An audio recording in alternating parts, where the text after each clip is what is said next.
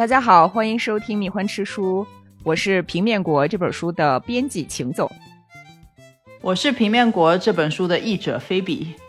耶，菲比老师又来啦！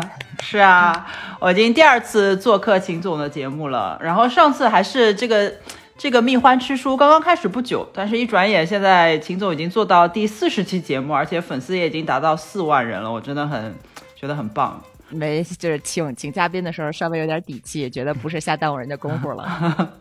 其实，其实我们早就想说聊一期平面国，但是我就攒着，我得憋大招，我得等着我每期的收听量不是那么少的可怜的时候。把这个法宝寄出来。嗯，对我和秦总是因为合作《平面国》这本书而认识的。然后我们在做这本书的过程中，其实也经历过很多各种各样的事情，也有很多不顺利的地方，比如说拿不到书号啊，然后出版社有很多修改意见啊，包括后期营营销的时候有很多困难啊等等。不过我们俩都可能因为一起经历过这些事情啊，所以我们就有一点友谊的基础，患难之交。嗯，对对对。我们这段患难之交，其实还有一个宝宝，呃，应该是三月底的时候就能上市了，呃，是还挺大的一本书，也是我当时策划、选题、编辑，菲比老师做的翻译，就是大名鼎鼎的保罗·海恩所写的《经济学的思维方式》。嗯，对这本书呢，它严格说来是一本教科书，就是有些大学作为嗯大一新生的一本学习微观经济学的入门读物吧。但是我个人翻译的感想是，这本书对普通人来说也是很有意思的，而且有很多跟其实跟日常生活相关的东西，看了以后会有一种新的看待生活的方法吧。所以我觉得也是很不错的一本书，我自己也还蛮喜欢的。我觉得趣味性也很强，虽然是教科书，对，很好看，很好看。而且菲比老师是金融专业，是不是？哦，其实我本科的时候是读经济专业的，所以这本书也算是非常非常对口的一本书。我觉得这本书也蛮有意思的，而且我也有信心，我这个里面的那个专业知识弄的都是很对的，因为我是学经济的。对，而且我们在这本书里面还纠正了前版以及原版的数据错误。嗯，对，是的，因因为这本书再版过非常多次，我们有。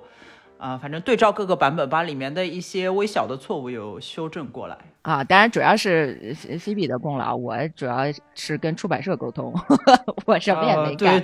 呃，我我觉得这个跟人打交道这一部分还是挺困难的。说实话，如果我出一本书，很长时间就是被拒绝啊，这个不行，那个不行，我可能就会觉得啊，那我做不了了，算了吧，放弃吧。但我觉得秦总还是很有冲劲的一个人，这点还我还觉得就是真的很厉害。哎，惭愧，这不是也 干不下去了吗？但是你现在这个节目也做得很好，哎哎，现在你的本职工作就是做这个节目吗？还是你有还有其他的工作？我我的本职我的本职工作就是卖书吧，待业青年，自由职业啊，自媒体行业是吧？新媒体行业，嗯。再看吧，我在想来大理之后，我可能想去干个计件工。什么叫计件工？就是 就是导游那种吗？不是，就是我想做一些不用消耗心力的体力劳动哦。但是我又不会种地，我又不会做那种很复杂和技术性很强的，所以我就觉得，如果这边有那种什么洗菜呀、洗碗呀，或者是那个粘什么小纸盒啊 什么那种，我特别想去。我发现这是不是文艺青年或者出版业的人的共同的梦想？因为真的很巧，其实《平面国》这本书当时选题的时候是另外一个编辑，您还记得吗？啊，对。然后呢，德宗浩，由于我还在关注他的豆瓣，我知道他后来从就出版行业就编辑这个职位上辞职了以后，他去大理住了，我觉得好像有一年还是半年，他真的每天都在从事一些就像你说的那种田园牧歌式的生活。然后我就觉得，哎，你秦总也搬去大理了，就觉得，哎，真的这是大家共同的向往，共同的归宿。我我觉得可能就是上班狗都有这个梦想。呃，太好了，这这就是叙叙旧，叙叙旧，拉拉家常，也跟大家预告一下我们接下来即将面试的一本合作的新书啊啊！但是今天主要还是咱聊平面国一本，怎么说呢？字面意义上的神书，嗯，这个字面意义上神书，这个还是秦总当年写的文案里面用的原话，我记得很清楚的。对，literally 的神书，因为他是一个神父，诶，不应该叫神父吧？应该叫牧师还是神父？因为是新教是吧？对，他是新教的一位牧师。这个作者呢叫做艾德温·艾伯特，他是一个数学家、神学家，然后他的本职工作是应该说叫牧师。嗯，由这个牧师写出来的带有宗教色彩的书，但是其实你如果没有这个背景知识的话，你是完全看不出来的。而它的真正神奇之处在于，它是一百四十年前写出来，第一次在人类历史上提出了多维空间这个概念的一本书。嗯，对，所以这个书在很多意义上来说，也是某一类科幻小说的一个开创之作吧，就是探索多维空间，包括更比我们三维空间更高维的或者更低维的空间的这样一系列作品，都是以这部作品为这个先驱，或者是他打开了这扇门吧。没错，可以说如果没有平面国的话，《三体》里的二向箔就没有出处了。嗯，那这个书可能会有很多朋友听说过，呃，但是没有那么强的兴趣去把它打开，会觉得说，哦，什么多维空间是不是跟数学有关的，或者是很枯燥啊，怎么怎么样的？但其实完全不是，它是那种让你一边看一边发出会心的微笑这样的一本书，因为它非常的讽刺，语言风格是那种很欠。甚至是有点贱贱的，嗯，对，它有一种英式的幽默吧，我觉得有一种，嗯，带有我觉得很简练，但是又有很多很妙的话，有很强的讽刺性啊。菲比是个英吹嘛，嗯，对我很喜欢英国的小说，我现在在翻译一本，应该已经有很多译本的书，叫《故园风雨后》，大家可能也听说过，我还蛮喜欢英国的小说的。然后《平面国》这个，我觉得真的是一本神作，它非常的短。我觉得可能看书快的读者一两个小时就一两个小时可能不行，反正两三个小时也许就翻完了。但是它真的每一章都是妙趣横生，非常的引人入胜。妙，嗯，那我们先讲讲这个故事梗概吧，大概是个什么样的故事呢？呃，先从这个作作品的署名开始说吧。这个作品的署名，它还不是像菲比老师刚才说的叫呃英国的作者埃德温·艾伯特。他的署名是一个正方形，嗯，对，就是作者假托说这本书是一个正方形写出来的。对，当然在欧洲，它本身就有一个传统，就是假托谁谁谁去写一部什什么什么什么样的书，但是也没有人假托一个正方形去写一部书吧？对，这本书从封面看起来就很有趣，因为它的封面上面写的是作者一个正方形。对，我我当时拿到这本书就觉得，嗯，这个书很有意思。而这个正方形呢，就是以第一人称单数的这个我来向大家娓娓道来说，我是一个怎么怎么样的正方形，经历了什么什么样的事儿。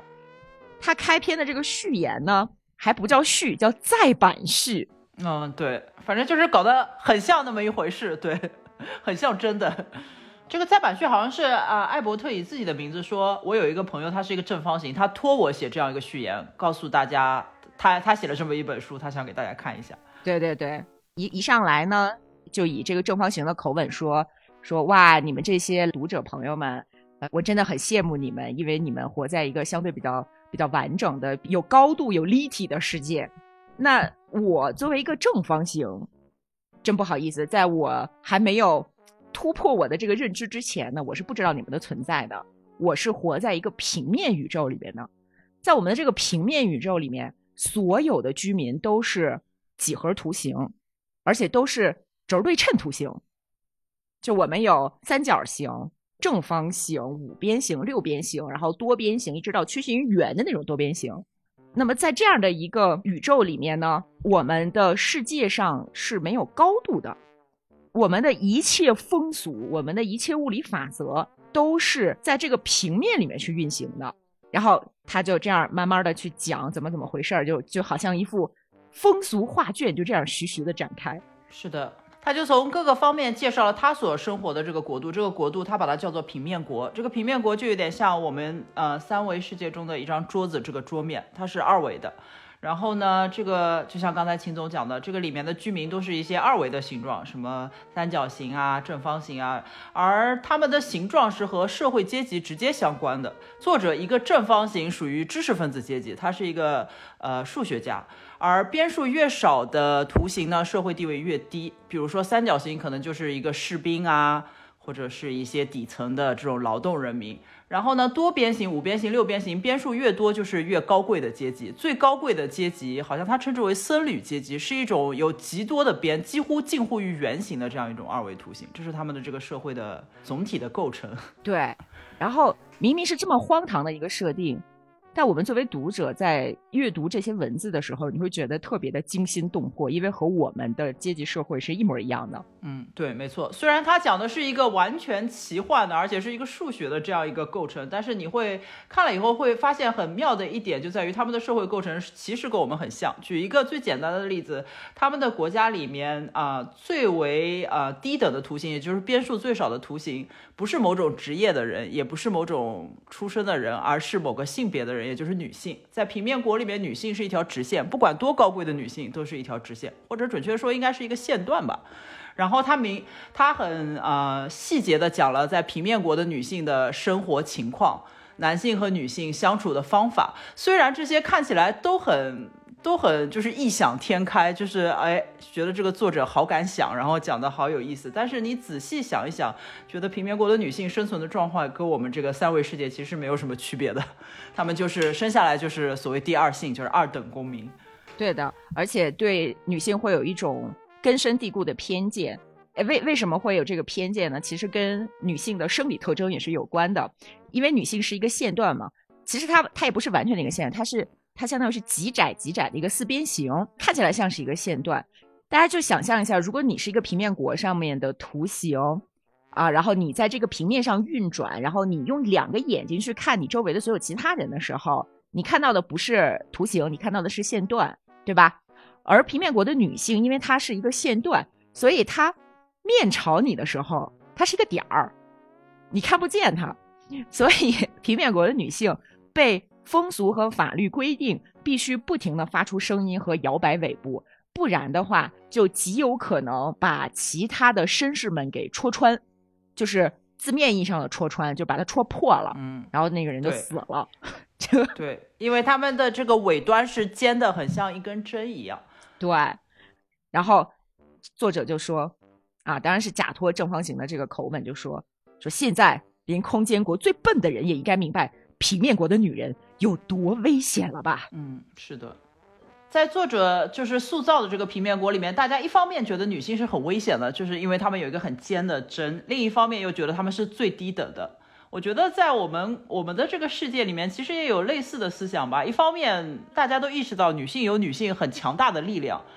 呃，但是呢，同时又有一种厌女的思想，觉得嗯，女性这整个整体就是不行的，就是比较低等的。同时呢，我们还设计了一系列的嗯社会的规训啊，甚至包括法律啊，使得女性没有办法就是能够很好的施展出的她的这种力量，使得她们变得没有攻击性和威胁性。我觉得这个真的是和平面国里面的设定相当类似的。仔细想一下的话。没错，就比如说皮面国有一些州的法律规定，女性外出必须有儿子、仆人或者丈夫跟随，然后每个房屋都必须设有一个入口，专供女性进出。所有的女性在进出这个入口的时候呢，都必须以得体而礼貌的方式进入。男性专用的那个入口是不允许女性进出的。如果女性患上了某种不自主运动的疾病，那么她必须被处死。对。就是这个女性不得对男性或者这个男权的社会的秩序构成一些任何形式的威胁，啊，这些是硬性的法律规定嘛？那还有一些软性的风俗上的规定，就就就是那些这个叫什么叫最富有智慧的原型阶级和政治家们发现，说如果我们只通过法律限制女性的自由啊，这很不明智，我们必须得通过一这个风俗去限制他们，所以呢。呃，就会给他们设定阶级。你比如原型阶级的妇女，其实她也是一个线段；呃，底层阶级的妇女也是一个线段。但是原型阶级的贵妇，她们在摆动尾部的时候会富有韵律，节奏精妙；而底层的这些村妇啊，就没有这个本领。对，然后所以他们底层的妇女就会花费很多的精力来学习贵妇的这种微妙的这种优雅的姿态，怎样摆动尾部才是最美好的。就像我们三维世界中的女性，我们。也会花很多的时间和精力，还有钱来所谓的服美意，因为我们看到女明星啊，还有贵妇啊，哦，她们的那个身材、脸蛋、肌肤都是那么的完美，她们的体态，那我们也会花很多的时间来化妆、打扮、健身。当然，健身还有它好的地方了，然后为的就是模仿她们的这种美。于是呢，在这个过程中，我们消耗掉了很多的精力，我们也就对男性不再构成什么威胁了，因为我们的力量都用到其他地方去了。这个也是跟平面国里面，我觉得是相当类似的。对，然后那个正方形呢，还假惺惺的说：“他说我我们平面国的女性，虽然她们是比较低等的生命，但是呢，我们也应该好好的尊重她们和保护她们，呃，这样才能让我们的平面国更加的幸福。呃，甚至是在爱情方面，他鼓励男性对女性要采取巧妙的欺骗。对。”他在这本书里面写说，男人对女人要用一种很艺术化的方法，在与妇女打交道的时候，我们要谈论爱、责任、正确、错误、怜悯、希望和其他一些非理性的感情概念。但是呢，我们男人深知这些概念其实根本就不存在。我们发明这些虚构的词汇，只有一个目的，那就是要控制女性过剩的感情。在我们男人与男人打交道的时候呢，其实是有一套截然不同的词汇表的。爱他们意味着希望从他们那里得到好处，而责任呢，意味着你必须这么做，或者只有这么做才合适。我觉得这个也是跟我们三维世界、跟我们人类世界很像的。有一些东西似乎只有女性会相信，比如说奉献的爱情，或者伟大的母亲。呃，作为一个母母对母爱伟大的母爱和责任，而这些东西在男性他们的心中到底意味着什么？我觉得很多时候意味着一种就是专门跟女性打交道的时候用的一种虚构的词汇。对。而且他们还瞧不起女性的智力，比如说，呃，平面国的犬儒主主义者会声称，他们宁愿冒着死亡的危险面对女人安静的尾部，也不愿为了安全而正视他们喋喋不休的头部。对这个，我觉得在人类的很多小说里面都会把一些，呃，像怨妇啊或者主妇啊描写成一种就是喋喋不休的，然后很啰嗦，讲个不停的，然后很引人反感的这样子一种形象。然后男性就会觉得，哦，我宁愿就是安静一下，也不想要面对这样的女性。这是一种。我觉得是一种厌女的很经典的套路了，在他们这个平面国里也一样有这样一种思想。对，大家要想到，就是这可是一百多年前的书，是维多利亚时代的一个神职人员写成的书。嗯，对。哦，讲到这里，我还想说一点，就是当时我们这本书面试出来以后，我有看到豆瓣上有一些人说，哎，我不喜欢这本书，因为我觉得这本书很厌女，他把里面的那个女性就写成那么低下的一种状态，他觉得这个作者是很厌女的。但是实际上，我想给大家补充一下这个作者的背景，作者呢虽然是一个神父，听上去是一个保守主义者，可是呢，他是一个。你绝对可以说她是一个女权主义者。她多次建议当时还不收女生的这个剑桥大学要开始招收女生。然后她不仅发起了各种倡议和请愿，后来终于这个剑桥大学还举行了投票来决定到底是否要开始招收女生。但是，呃，我们这位作者就是艾伯特，他当然是投了赞成票，希望可以开始招收女性。但是呢，很不幸的是，当时这个投票最后是以六百六十一票赞成。一千七百零七票反对，没有能够通过，所以剑桥大学还是没有开始招收女生。而作者的女儿呢，叫做玛丽艾伯特，她自己就在呃剑桥大学呃接受教育啊，并且取得了很优异的成绩。这一切都是在她父亲，也就是这本书《平面国》这本书的作者的支持下完成的。可是呢，由于时代的限制，当时是女生是没有办法获得学位的，不管你的成绩多么优秀。所以呢，他虽然受了很好的教育，并没有拿到剑桥的学位。最后，这个作者的女儿玛丽后来终身未婚，她一直跟父亲在一起，从事一些神学和文学方面的研究。所以，我想从作者亲身的这个经历，他身体力行的这些事情，我们就可以看出，作者应该。不是一个厌女的人，他之所以在平面国里写了女性的这种遭遇，然后假托正方形的口，然后来说在平面国中女性是多么多么的低下，其实是我相信他是以一种讽刺的揭露的心态，想暴露女性在这个世界上生存的状态，也希望能够引起人们的思考。所以，我我觉得这本书是并不厌女，而且事实上它是有女权的成分在的。嗯。就因为正方形它本身是一个平面世界的匮乏的世界的居民，所以它一定不会代表着这本书想要宣扬的正确的思想。它只是呈现给你们看，好不好笑，荒不荒唐？对他们的世界是这样的。如果说正方形非常的进步，然后完全跳脱它这个世界的局限来宣扬一些更正确的东西，那反而这本书就不真实了，也没有意思了，就显得有一些说教了。是，而且像刚才我们举的那些例子，就是说书里面平面国的男性是怎么样瞧不起女性，认为女性是一个低等的生物，但是呢又假装要去保护他们，就是作者所处的那个时代，甚至是我们今天的真相嘛。你想维多利亚时期，连给一个女性杀人犯判刑都会说：“哎呀，这个女人是会被激情控制的生物，她们就是容易犯下这种不理性的错误，所以她杀了人，我们也可以赦免她，因为她太爱这个男人了，她产生了嫉妒，巴拉巴拉巴拉这样的。”嗯，对，我还记得曾经在英国的女性追求这个投票权，就是参政议政权的时候，呃，有一。报纸上有一次登过一篇文章，就是反对妇女获得投票权，说我们不给妇女投票权，不是因为我们看不起她们，而是为了保护她们那种洁白的，就是易碎的天性，他们的温柔和美丽，我们不希望去伤害他们，所以我们不想让他们参与到我们这个庸俗的事物里，好像有这样一种态度。今天看来当然很荒谬，但是从中就不难看出，在维多利亚时代的男性是怎么看待女性的，所以在这本书里面也是很有体现的。对。其实是很辛辣的去讽刺了这些人的看法，就你们的思想单薄的像一张纸一样，就是只配在平面国里出现。嗯，没错。当然，这个书是有女权的成分，但是它并不是一本炫耀女权的作品，它只是在很微妙的讽刺全社会的时候，里面有部分内容谈到的是女性，但它其实更高潮迭起的那一部分呢？甚至是会让你想到这个罗马帝国兴亡史，嗯，他就在讲这个平面国的社会发展，这个历史上出现的一些革命暴动，以及这些暴动是如何被镇压下去的。是的，这本书呃，女权的部分可能没有它讽刺社会或者阶级矛盾的部分多。它确实就像秦总说的，他讲了这个平面国的兴衰，历史上有哪些暴动，原型阶级也就是最高高层的这个上层阶级，用哪些精细的这种很微妙的方法来控制下层阶级，使他们满意，使他们不要随便的暴动。因为原型阶级虽然身份高贵，他们其实数量是少的，武力值也是比较低的。那这个其实，在我们人类社会中也是如出一辙的。你看了以后会觉得非常妙 啊，这个真的我 太妙了。呃，就是刚才我们提到的这一段对阶级社会的讽刺呢，它这里有一个故事的主设定。这个主设定就是说，所有在平面国当中生活的图形，大家彼此要认出来对方有几条边，因为边越多，你的社会阶级越高。农奴阶层都是等腰三角形。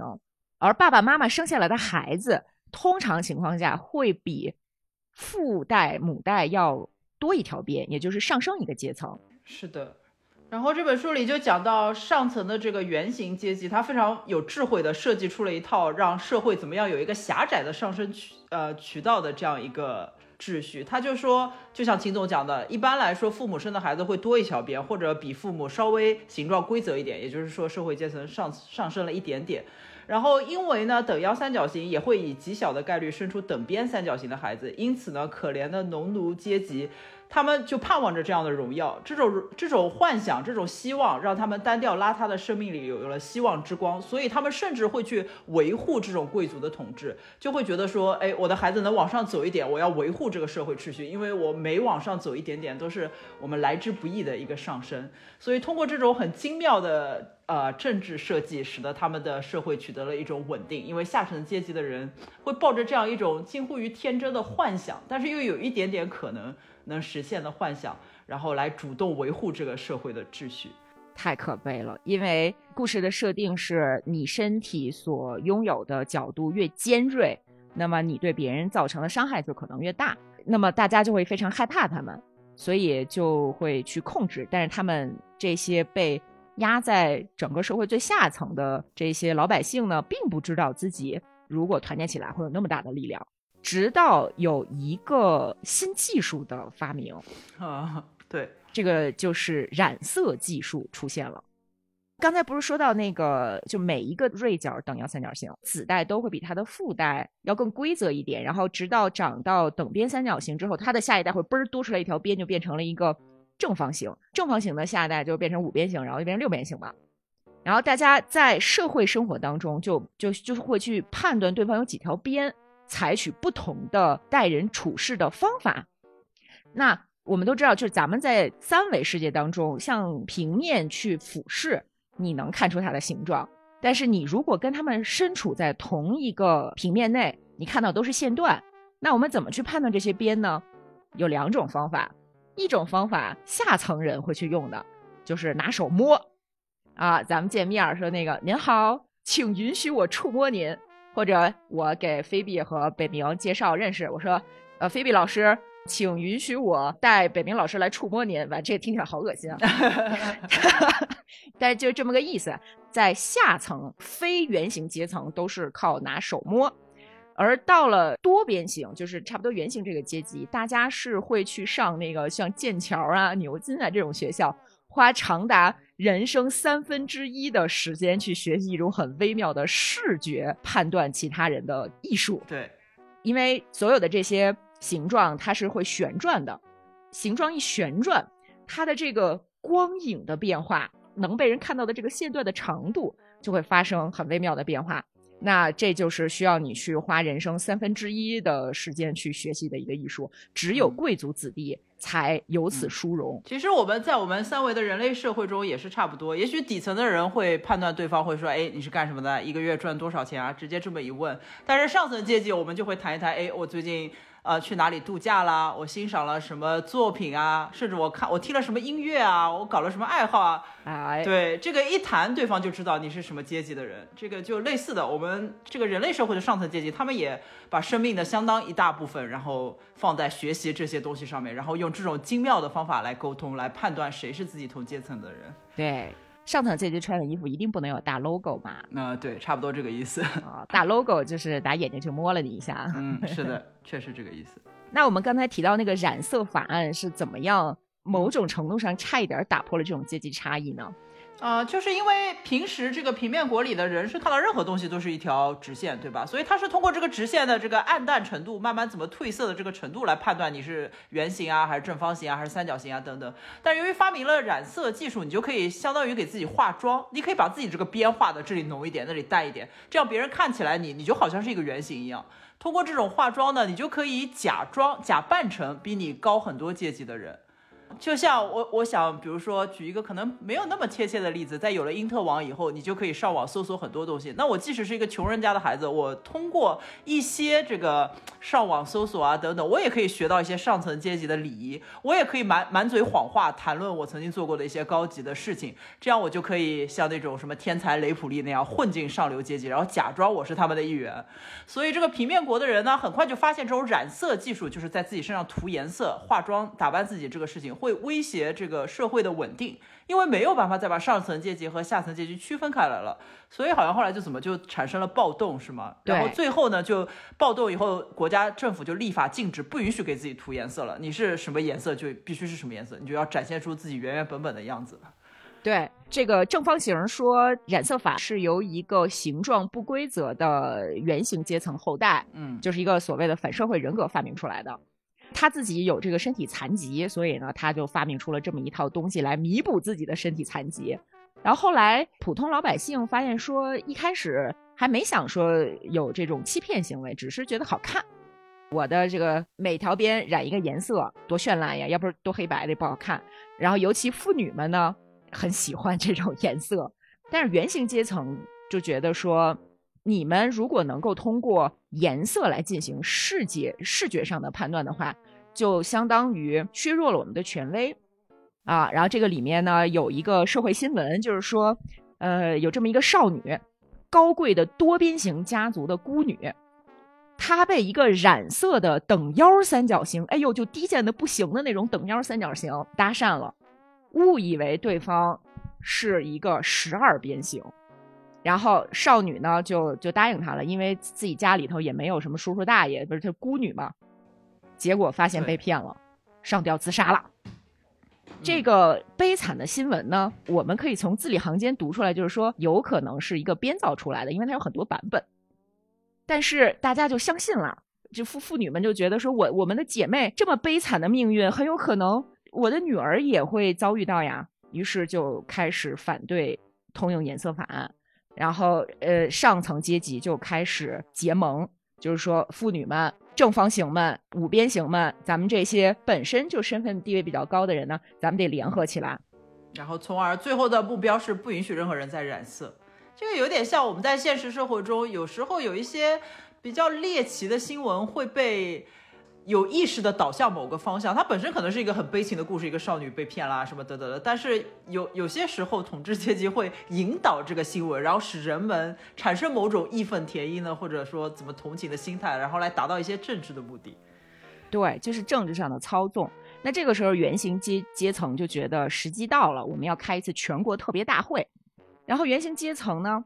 呃，在那次大会里面，不但是像平常一样安插了很多这种服刑的犯人当警卫，就是打手，还安插了大量保守派的妇女坐在那儿听。对，用我们今天的话来说，就是现场有一些水军，就专门去带节奏的。哎，这个时候有一个呃很重要的人物吧，就是他们的一个历史上的英雄，原型的首领叫 Pantocyclos，他在。会上发表了将近一天的长篇大论的演说，他就以这种雄辩的技巧去谈染色技术的优点、缺点，希望大家能够重全面、重新的审视这个颜色问题，并且就是那种挑拨离间啊，就是说你们当中的许多人，你们这些等腰三角形，马上就要进入到等边三角形的阶级了。那现在那些支持通用染色法案的人呢？他们是因为自己没出息、没本事，他们和他们的孩子没办法再往上走，所以他们要把你们拖下水。一旦你们听信了他们的这些谎言，那你们的雄心和荣誉将化为乌有，你们多少代人的努力就没啦。呃，就你们本来是体力劳动者，对不对？但是你们很快就会退化成犯罪阶级，害不害怕？然后这个时候。工匠阵营中就就开始有人窃窃私语，觉得很赞同嘛。那支持颜色法案的人，这代表就警觉起来，就想上台去辩论。没想到警卫把他们一下子团团围住，不许说话，保持沉默。然后这个原型领袖又开始对妇女们说：“说这个妇女们，一旦咱们通过了这个颜色法案，婚姻将不再安全，女性的荣誉将失去保障。”家庭生活中将充满了欺诈、瞒骗和伪善，幸福的家庭将与平面国的宪法一起快速的走向灭亡，而比这更快到来的就是死，就是死亡。话音刚落，安插进去的那些服刑犯人，就是反正也都要死了。那些亡命徒马上展开攻击，杀死了支持颜色法案的那些人。这个时候，不管是工匠们啊，还是妇女们，哪怕是一开始没有被说服的人，也都乖乖的闭上嘴，让开了路。这一场非常巧妙的屠杀，完全压制下了颜色法案。从此之后，社会上染色这个技术就灭绝了。嗯，刚才秦总讲的这段那个故事呢，大概是这本书的，大概是从第八章叫“古老的染色技术”，一直到第。十章叫镇压色彩暴动，我觉得这段虽然很短，但是真的概括了人类历史上就是镇压暴动的，或者说是一些社会运动被扼杀的经典的这种套路。我觉得它概括的非常的精准又很简练。这段也是我个人觉得写的真的想要给他鼓掌，就击节称赞的这样一段小高潮，在这本书里面。而且它好荒唐啊，它是一个很荒很荒唐，但你又觉得对啊，我们人类的历史不就是这样吗？对。并且，这一场议会还不是这个事件的终结。这个会议结束之后，原型阶级还还把他们抓的大部分人赦免了，然后只留十分之一的人当众判处死刑。就是抓一部分，放一部分，杀一部分。对，太这是他对统治阶级的这种很精妙的这种政治政治上的这些统治的艺术，真的写的非常的简练和非常的典型。对，而且在肃清动乱之后的一年当中，所有的村镇都遭到了系统性的清洗。嗯，对，就是严格审查。对，甚至还进行了言论管控，就是连普通人说出表示颜色的词汇都会被处以重罚。嗯，对，颜色这个词就从他们的整个头脑中被洗掉了，就他们字典里再也没有这个词了，这个这个这个概念不再存在了，人为的被消除了。啊。后来的几代人小朋友们，甚至连听说都没听说过颜色了。除了贵族阶级哦，贵族阶级还是可以学习这段历史的，并且呢会引以为戒。刚才我们介绍的是这本书的第一部分，主要是讲了平面国呃的性质啊，还有它的人的区分啊，人们生活的状态啊，包括它的一些历史，比比如历史上的暴动啊，统治阶级怎么统治大家等等。对，然后接下来就到了这本书的第二部分，叫做其他世界，主要是讲这个数学家，就是这个正方形，他有一天得到了一种像神奇一样的感觉，他遇到了一个从三维世界来的天外来客。那请秦总介绍一下这段故事吧。其实他在神起之前也是有预兆的。他先开始做梦，他做什么梦呢？他在平面纪元一九九九年的倒数第二天，这马上就进入到那个千禧年了嘛。他做梦梦见了一个直线国，就是他先没有遇见比他纬度更高的空间，他先遇见的是一个降维空间。他在这个降维空间里看到的一个国度就是这个直线国嘛。嗯，那个国王他是一个线段。所以正方形在梦里头刚看到这个线段的时候呢，他就过去以这个向女女士搭讪的方法去问一些问题，结果对方非常的被冒犯，很不高兴。那我可不是什么女士，我我是我是国王，我是这个世界的君主，你是从哪儿闯进来的？正方形就很吃惊啊。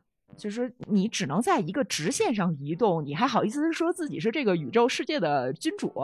就耐耐着性子就问说啊，你们这个国家是怎么回事儿？然后他们这个国家就是说，所有的居民啊都是线段，有长线段，有短线段。那个每个人都只能在这个左右这个方向上这样横着移动。他们并不知道什么是上和下，所以这个正方形看到的时候就觉得他们很可怜。就是你只知道左右移动，你都不知道什么叫上下移动，你还跟我吹什么牛？这个这个直线国的国王呢，他就特别的傲慢，他说：“你这个来自于不知道什么地方的一个骗子，一个魔术师，用你的声音来迷惑我。你既然说这个世界上存在着上下，你倒是表演给我看呀！你你倒是走两步啊！但是 但是正方形它没有办法让一个线段去理解。”什么是二维？对，所以他也很无奈。是的。他在直线国里面，虽然说他一开始很迷惑，想不到还有这样一个直线国这样一个存在，但是由于他是一个高维的来客嘛，他毕竟见识更广博一点，他很快就理解了这个国家的精髓，就是他们是一条直线，所有的人都是一维的，所以呢，他就试图向这些直线国的居民解释更高维的空间，也就是平面国，也就是二维的空间，结果就完全未果，因为对方完全不理解他，认为他是一个疯子，然后他就从这个梦里醒来了。这也就是说，他开始考虑维度这个问题，开始思考世界上是不是可能有更高或更低的维度的一个开端。嗯，那在这个梦之后不久，他就碰到了一个奇形怪状的人。后来他发现这个人是从三维空间来的一个球球，对吧？嗯。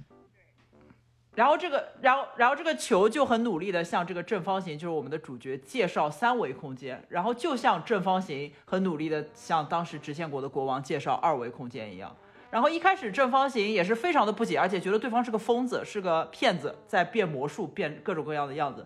但是呢，由于他本身是一个比较理性的人，而且他自己有思考过这个维度这个问题，再加上他在平面国中的身份是一个数学家，所以他有一定的几何知识。所以呢，他靠这个聪明的头脑，他就慢慢的理解了这个。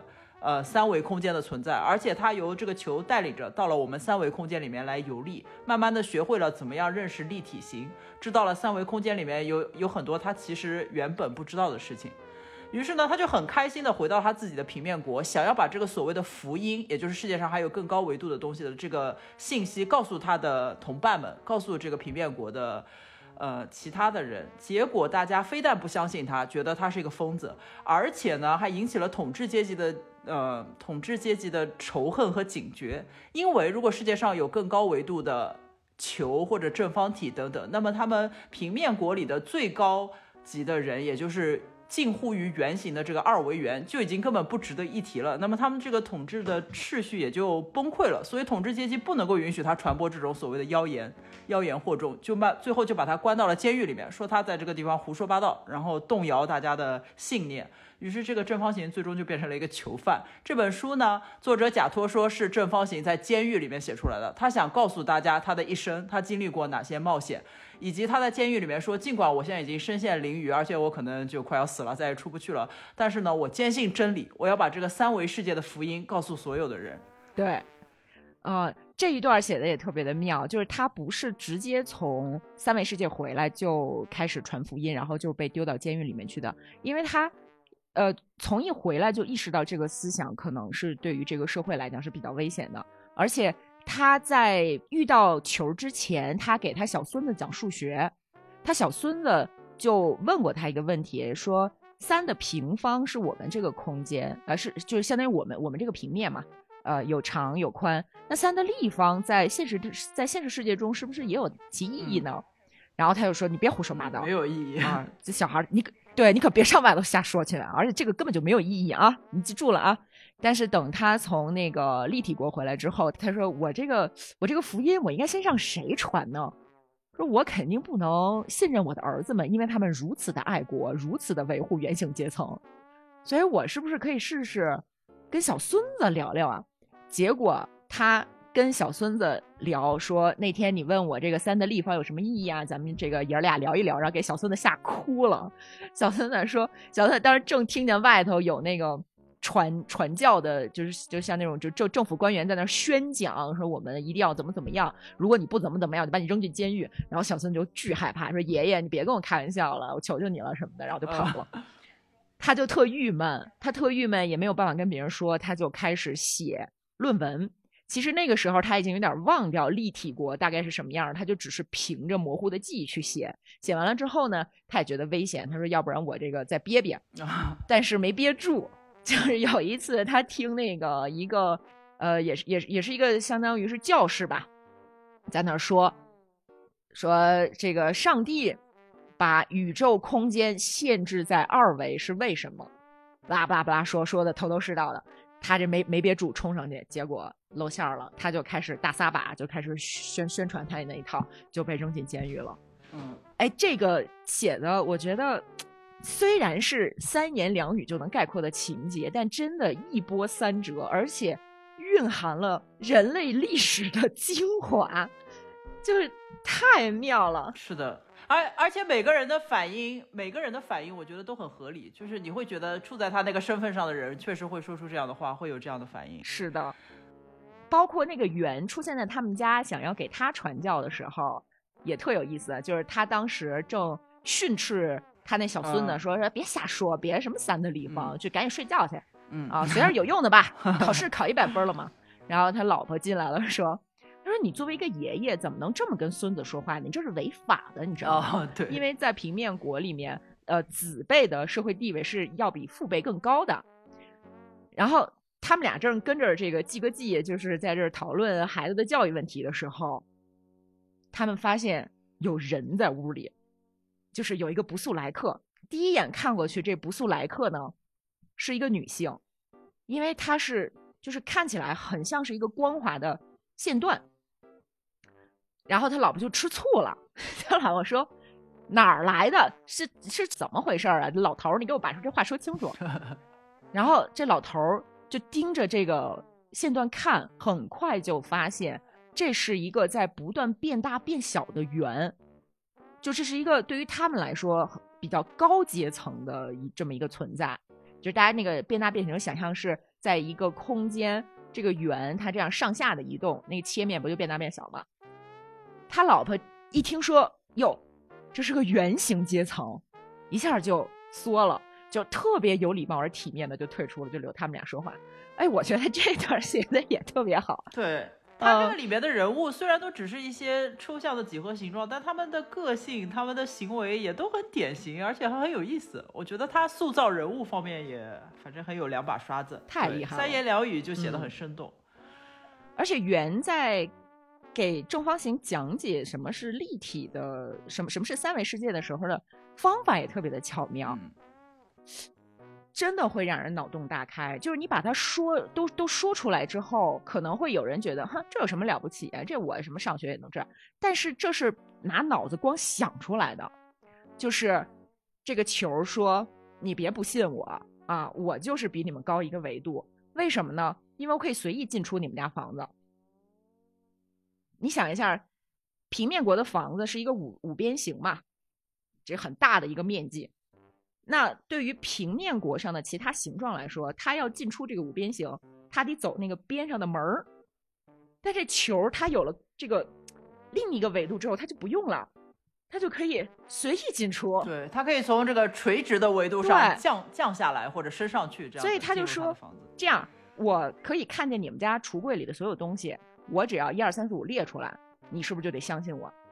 正方形说，那说不定你是个小偷呢，我也不是那么好骗的。然后这球没办法说，那怎么办呢？那这样吧，我揪一下你的内脏吧，就真的嘚儿就这样揪了一下这个正方形肚子里面它的内脏，然后正方形就怒了，就是说你用了什么魔法？你快滚出我的家！怎么怎么样了？圆形实在没办法了，就把这正方形从平面里嘣儿这样拎出来了。对。而且接下去，由于这个这个作者就是我是一个正方形，他是一个数学家嘛，他就很会举一反三。他在慢慢接受了世界上有三维世界这一点以后呢，他就立刻开始往更高的推。他就问这个球形说：既然有三维世界，会不会有四维世界呢？然后，哎，为什么没有四维、五维呢？你会不会也不是最高级的存在？还有更大的你也看不到的那个更高维的世界呢？结果这个球勃然大怒，他本来一开始都是温文尔雅的，就是好端端的给你解释，但是他最后。当别人跟他讲说你也不是最高级的，可能还有四维、五维世界的时候，他勃然大怒，因为每一个人都是受到自身经验的这种局限。当你的世界观被别人撕得粉碎的时候，你就会展示出你的愚蠢、你的限制，然后等等。他当时就像那个愚昧的直线国的国王或者什么点国的国王一样，坚决不相信还有比自己更高维的存在，认为对方是胡说八道，就是疯子。然后什么等等之类，这些也都写的很巧妙，我觉得是对人性的一个非常精妙的一种剖析吧。对，正方形还有一段去了那个零维国，就是一个点儿。对他去了一个点国。对，在这个点儿国里面，唯一的这个点儿自认为是世界的主宰。那个线段国呢，主宰国王他还毕竟有臣民，这臣民还有他们自己的风俗，还有婚姻观念什么的。对，那个婚姻也很有意思。对对对对对，婚姻一会儿可以讲一下。那个点国就是一个人在深渊里面，一个意识在那喊啊，我如此的伟大，我什么都知道，我全知全能。对，还有整个宇宙就是我，我就是整个宇宙。然后他的那种固步自封的那种自满的那种无上喜悦的状态，真的。我觉得很有意思，非常的戏剧化，但是又很典型，眼熟，也很有感染力，对，而且能给我们，我觉得有给我们很多启示吧。如果你看了这本书，你会你会想到，情不自禁的想到，人类其实也有很多思维的盲点。是的，就是我们我们视作理所当然的东西，真的是理所当然吗？会不会我们一直也都活在一个很狭隘的这样一个范围内？有很多东西我们从来没有想过，也就都看不见。是啊。而且作者艾伯特他有一个特别了不起的地方，就是他明明是一个宗教人士嘛，但是他提出来的问题，你一点也不觉得是那种保守的、固步自封的宗教人士该有的样子，反而是在不断的挑战固有的那些思想。比如说球儿带他获得了一个权势嘛，就是俯视平面国的一个相当于全知全能的视角，所谓的上帝视角。正方形就特激动，就是说。啊，原来你就是我们的神呐！就是只有神才能有这样的视角。没想到球他的导师哈哈大笑说：“说在我们的这个立体的世界里面，连最低贱的小偷都可以拥有这种你所谓的全知全能的视角。”嗯，其实菲比老师在《异后记》里面也写了，就他这样写实际上是很有勇气的，是非常具有挑衅意味的。对，因为他在。他在这个平面国的人就是正方形，他认为这个球形就是高维世界来的球形是他们的上帝。可是后来正方形就对这个所谓的上帝，也是这个球提出了质疑。他说，在你之上会不会有四维、五维的存在？结果这位所谓的上帝，也就是球，他勃然大怒，展现出了他自己的狭隘和暴躁和愚昧。我觉得作者似乎是在问，就是上帝是不是？如果说真的有上帝的话，就我们无神论者来说，是不是他也可能有他的局限性？对。上帝这种东西，或者神这种东西，是不是真的是至高无上的？如果不是的话，那神之上究竟还有什么更高级的存在呢？或者说，这个宇宙上到底有没有一个上限？到底什么东西是至高无上的？我觉得他对这些神学的问题，其实也提出了他自己的一些质疑。至少他是鼓励人们思考的，而不是说因为他是一个神职人员，他就很固步自封的相信一些教条啊什么的。我觉得没有，所以他的这个思维的开阔性和他这个意识的开放性，他的这种心态，我都是很佩服的。觉得他是一个很超越时代的人，这个作者，嗯，了不起。虽然说他超越时代，但是也应该是和维多利亚时代那种工业革命萌芽，然后大家不管是从哲学上还是从技术能力上。都有一点膨胀，因为也走过启蒙时启蒙时代了嘛，就开始有这种信心和勇气。嗯，对，人类会相信说我们可以用自己的手打开新世界的大门，然后去到更高维的地方。他确实有这种时代的豪情在这本书里面。对，再加上他本身是一个新教的神职人员，那么他反对的是天主教的教会，就是他不相信我和上帝之间，我和真正的真理之间有你们这一层代言人。谁也别跟我扯这里个楞，就他有点这个感觉，所以你你很难说他是反宗教的，但是他绝对不是一个禁锢人思想的这么一种，嗯，呃，宗教思想。对，所以这本书里面有一种反权威的这种精神在，甚至这个正方形最后他在身陷囹圄，他还要写这本书，他说他要把这个真理传播给大家。他说：“我是什么？我是人间的什么普罗米修斯？我要把我这个从我获得的真理，我要传播给大家，因为我要让大家都相信，就是人应该自由的思考，应该看到更广阔的东西，而不是当局就是权威告诉你是什么你就相信什么。他这个里面是有这种反反叛的精神在的，没错。但是呢，他又不是像我们今天的这种超级膨胀自我的这么一种自信，因为在这本书里面，大家看到。”他为什么要去讲平面国？他为什么要去讲讲那个零维的点儿国？就是要告诉我们，你眼睛看到的东西未必代表这个世界、这个宇宙的真理。就是你不要迷信权威，但是也不要迷信自己的眼睛。谦虚、谦卑永远是美德，只是你不能屈从于那个人为的权利。对，我觉得是有这个思维的。他有刻画各个。各个维度的人，他们在自己的世界里面，由于没有看到更高级的东西，而多么的固步自封，多么的封闭。他就是在说，有些事情是不以这个社会现在的准则为基准的，因为在我们之外有一些我们还不了解的东西。当我们看到它以后，我们会有不同的视野。它也是鼓励大家去探索的，我觉得。对，甚至是你可能看不到它。以你个人的智能，你甚至永远无法理解它。但是不要封锁住其他的可能性，千万不要以为你自己的一亩三分地儿就是世界的全部。对，就是应该要随时睁开眼睛，愿意看到更高度的呃更高的维度，你才有可能会打开新世界的大门。对，从这个意义上来讲，我觉得艾伯特反而是一个真正信仰上帝的人。就当然，这个上帝你可以给他换一个名字，你说他是真理也好，你说他是什么，呃，这个宇宙无敌至尊法则也好，就是他相信的是唯一的真理，而不是教会，或者是通过我信仰某一个东西去换取社会上的好处，是很令人敬佩的。对，嗯，他同时承认了人类的渺小和局限，但是也。啊，赞美了人的这种能动性啊，好了不起啊！越说我越想再再看一遍。我今天已经看一遍了。嗯嗯，我也我也想再看一遍。这本书还很短，我随时都可以，就是两个小时就可以再看一遍。对，然后它其实里面细节很多，它的对话，然后它很多细节，包括那个直线国的婚姻，就是这种设定都特别的有趣。然后里面还有他画的小图什么的。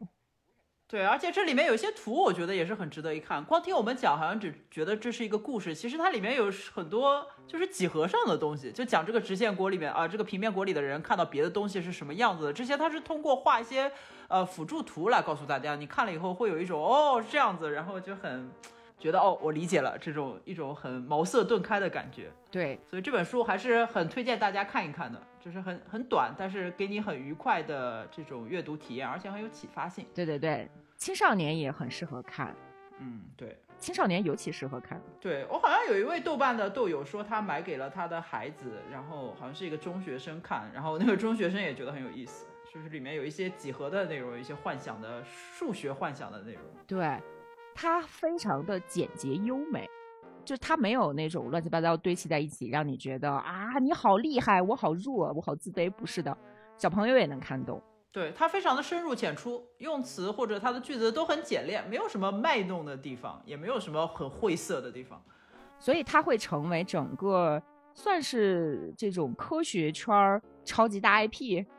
就是如果你在西方的科学圈子里面去跟别人谈平面国的话，大概率人家是会说啊，我知道这个书，我也挺喜欢的。对，因为那个美剧《生活大爆炸》里面有一集，那个 Sheldon 就说，当我感到很闷的时候，我想换换环境的时候，我就去一个平面国，然后想象我是一个什么几何图形等等，反正这是六边形。对，这是一个在可能科技科技圈里面算一个家喻户晓的 IP 吧，这本书一个算是超级大梗，嗯。我看那个豆瓣评评分里面有朋友就说，他也是在八九岁的时候吧，就是比较少年早会了，就接触过平面国，然后很喜欢，甚至启发了他未来走上科研之路。我相信这本书有这样的本领。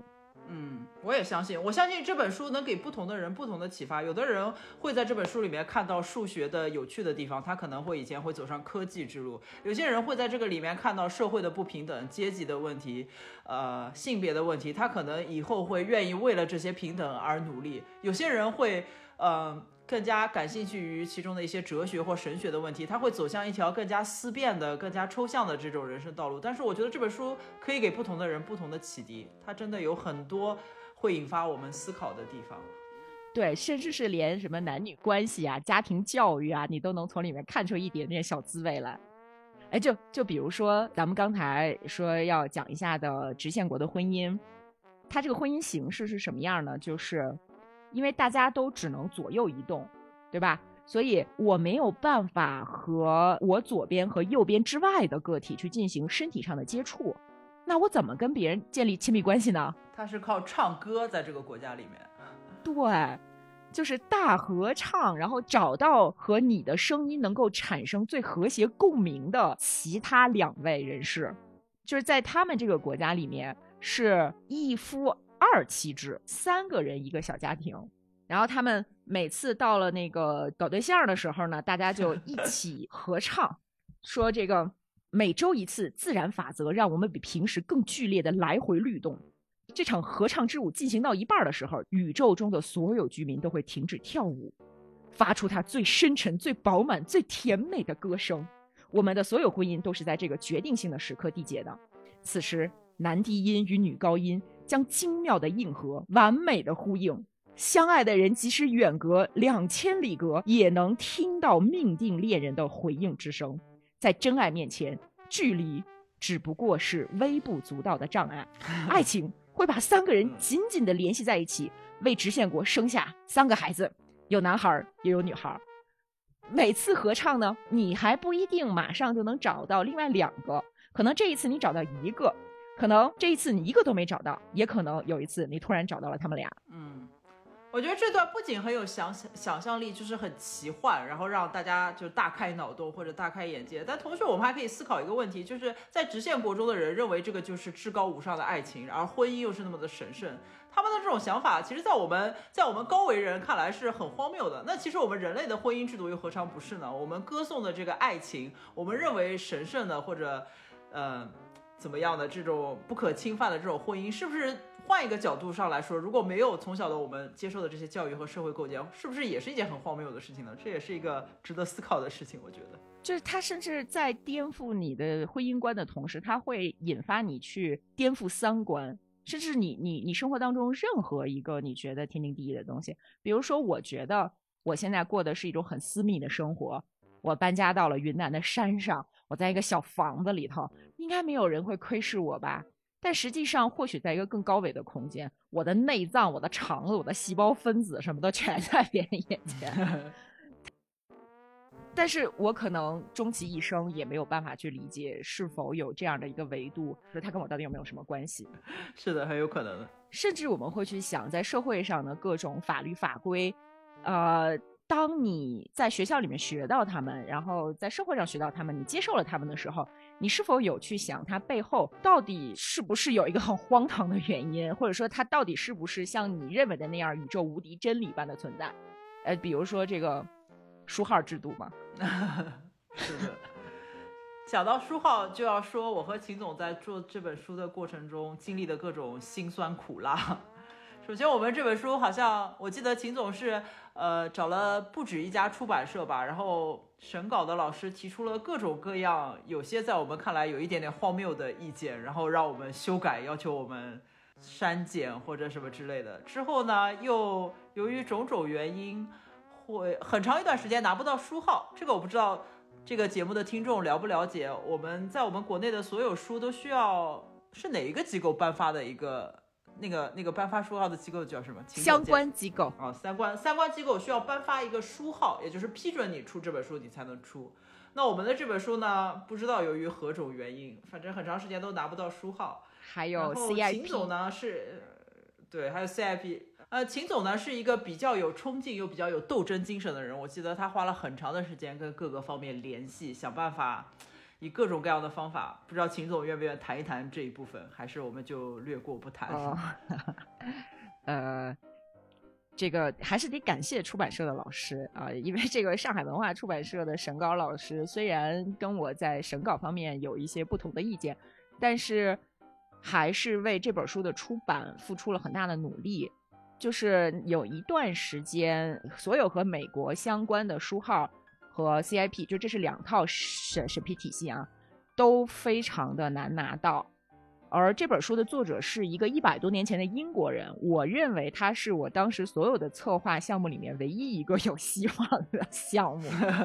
结果告诉我说，英国作者也不好拿书号，而且这个书已经涉审完成了，告诉我说可能要废了。在前期的那些努力都都不重要啊，前期的努力都是我应该做的，但是到这儿的时候，我真的就崩溃了。嗯，后来是人家出版社的老师也是想了很多办法，据说是打了十几通电话，啊，最后是说 OK，啊，领导们觉得这个书也没有什么太大的问题，只需要把里面的一些什么，呃，国民大会堂啊 这种词给它改掉。改成不会有任何引申和联想的名词，嗯，就没什么问题。对，我也记得当时秦总告诉我说这本书可能出不了，我也是觉得，我们俩都觉得就是抱头抱头痛哭，没有办法接受这个现实。但是好在最后他也出来了。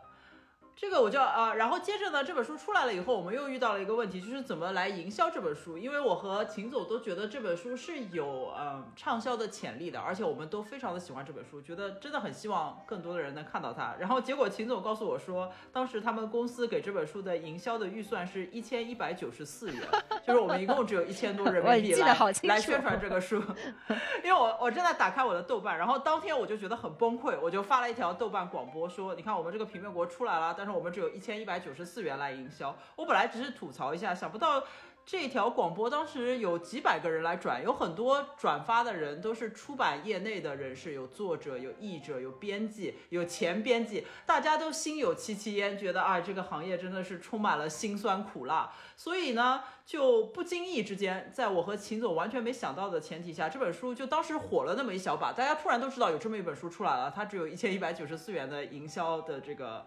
经费，于是有很多豆瓣上的友邻呢，就为了支持我们，也加上对这本书感兴趣嘛，他们开始主动的宣传这个书，或者自己买这个书，大家都去读。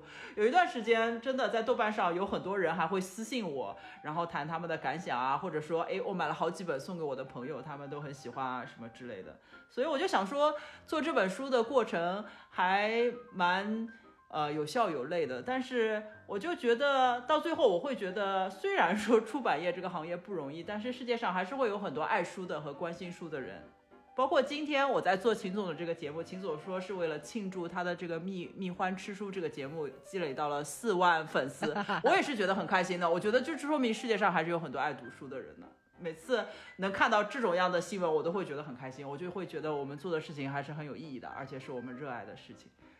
哦，哎，这件事里面，菲比真的居功至伟，我的天啊！如果没有你的话，这个书说不定就沉下去了 啊。当然，它可能也也沉下去不至于，但是应该不会效果这么好。嗯，我觉得这本书本身还是本身他自己还是很优秀的，但是我们我们我和秦总也确实做了挺多努力的，不知道我们的努力有多大的效果，但是我觉得我们俩还是从中获得了很多。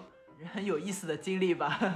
对，其实咱说一千多块钱的营销经费，虽然好像在其他行业里面简直就是个毛毛雨，但是我记得当时还引发了很多编辑同行的艳羡，说什么你竟然还有一千块钱，我们可是一分钱都没有。啊，对啊，嗯，对，当时转发的很多有灵里面是有一些编辑有灵说什么你们还有营销经费，我就没有听说过这个词。对，这这就行业现状。其实绝大部分编辑都要，甚至是要自己排版和做图，你知道，就是把编辑逼到全能，但是工资又很低。是的。我看豆瓣上很多的编辑自己排版、自己做图、自己营销、自己写书评推荐这个书，啊，然后自己拍书影，对自己拍那个照片，然后来宣传这个书，反正一切靠他一个人。而且你知道我为什么开始做自媒体，就是为什么一开始先做了这个抖音，然后抖音做的也不是不是很好啊，就是因为。我们还需要自己做视频，就我们无所不用其极，就希望做出来的这本宝贝疙瘩书能够被再多一个人看到。对对对，我觉得这个秦总的这个，包括他的这个节目《蜜獾之书》里面，都还是有挺多情怀的。秦总当时是亲自卖书，亲自剪 视频，亲自吆喝，亲自做节目说这本书，也也没办法。说实在的，就是我我我在老老东家。那是我第一家也是唯一一家工作过的出版公司，在那边学到了很多东西，而且呢，其实那家公司是业内比较罕见的，愿意尽可能去支持编辑的一家公司，导致我对这个行业在最开始也产生了一些认识偏差，就是我以为当时我的处境已经是怎么这么可歌可泣呀，但是。比我当时的处境还要艰难的编辑，包括相关的从业人员，像译者呀，如果不是情怀的话，没有人干这个事情，真的很不很不划算的。确实，所以我觉得可能，呃，听这个节目的人，你们看到每一本书，其实都有很多出版业人人士的人的情怀在里面啊。而且你看我们的这本书的封面啊，我当时和设计师两个人头大了得有两三个月，最后才设计出来的。绝大部分封面设计呢，都是编辑和设计师死磕出来的，中间改个五稿、六稿、十稿、八稿，都属于正常。但是读者朋友们可能意识不到，我们这本平面国最终敲定的封面是一张扑克牌，一个没有脸的一个就是 king 嘛，好像是对吧？一个一个没有脸的圆。嗯，对，因为秦总当时也给我看过前面的很多稿，有些稿真的很荒谬，就是很丑。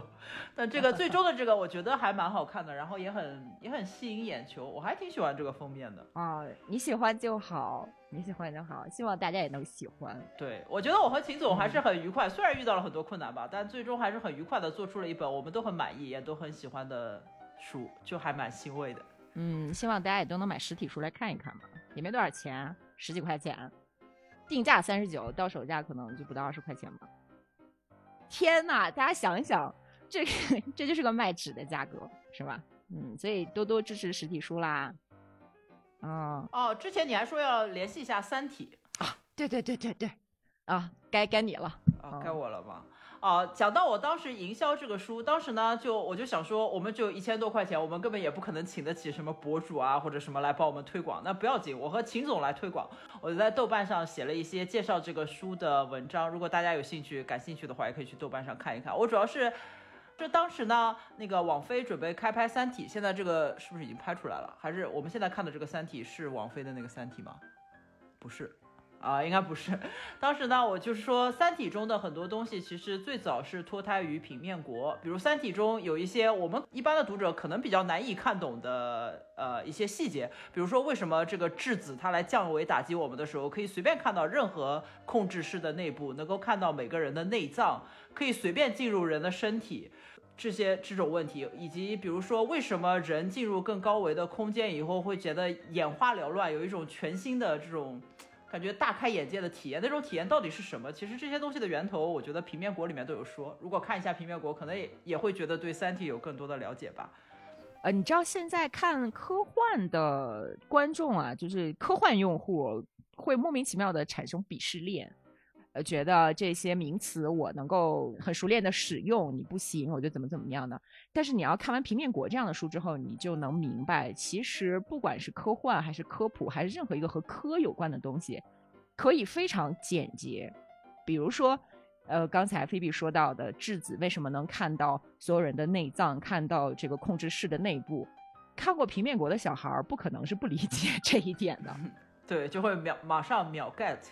对，就是说，你如果是循序渐进的去从一个启蒙的顺序去阅读这些和科学有关的著作，不管是文学著作也好呀，还是这种，比如说像牛顿写的书啊什么的，越原典级的书，越伟大的书，它越简单。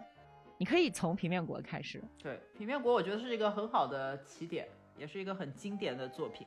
对，但是就啊，为什么说它超越时代呢？就这个书其实它刚出版的时候是无人问津的。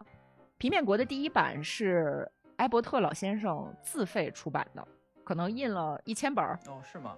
看来艾艾伯特老先生也有和我们一样的心酸，就是没有经费，没有读者，呃，也没营销，他可能营销对对。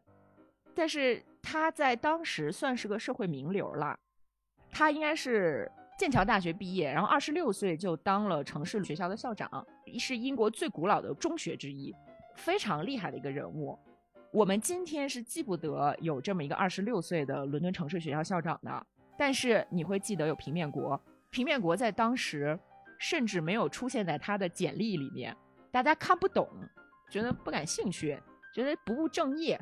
你应该是去研究很高深的神学，可是真正流芳百世的是这么一个小玩意儿。嗯，那最后我们以。《平面国》这本书的封底，我给大家选出来的一小段话做结尾吧。这段话呢是正方形说给咱们听的。他说：“立体人，你们是比我更高级的物种，愿探索能拓宽你们的想象，并孕育出最罕见、最卓越的美德——谦虚。”秦总就是引了一段《平面国》中的话来结束这期的节目。然后我作为译者呢，我想引一段我自己在。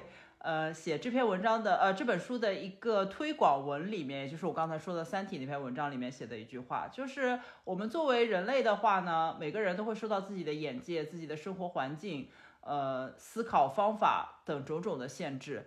我呢也很希望，就像作者鼓励的那样，我们可以看到更高更远的东西，但这个并不容易。我觉得呢，日常生活中最为平价、最容易取得的一个升维的体验，其实就是阅读，因为每一本书呢。都可以让你看到别人的生活，别人的想象。许多本书叠加在一起，可能就能构建成一个更高维的空间。这是我想以这样一句话结束我今天的节目。哇，这太好了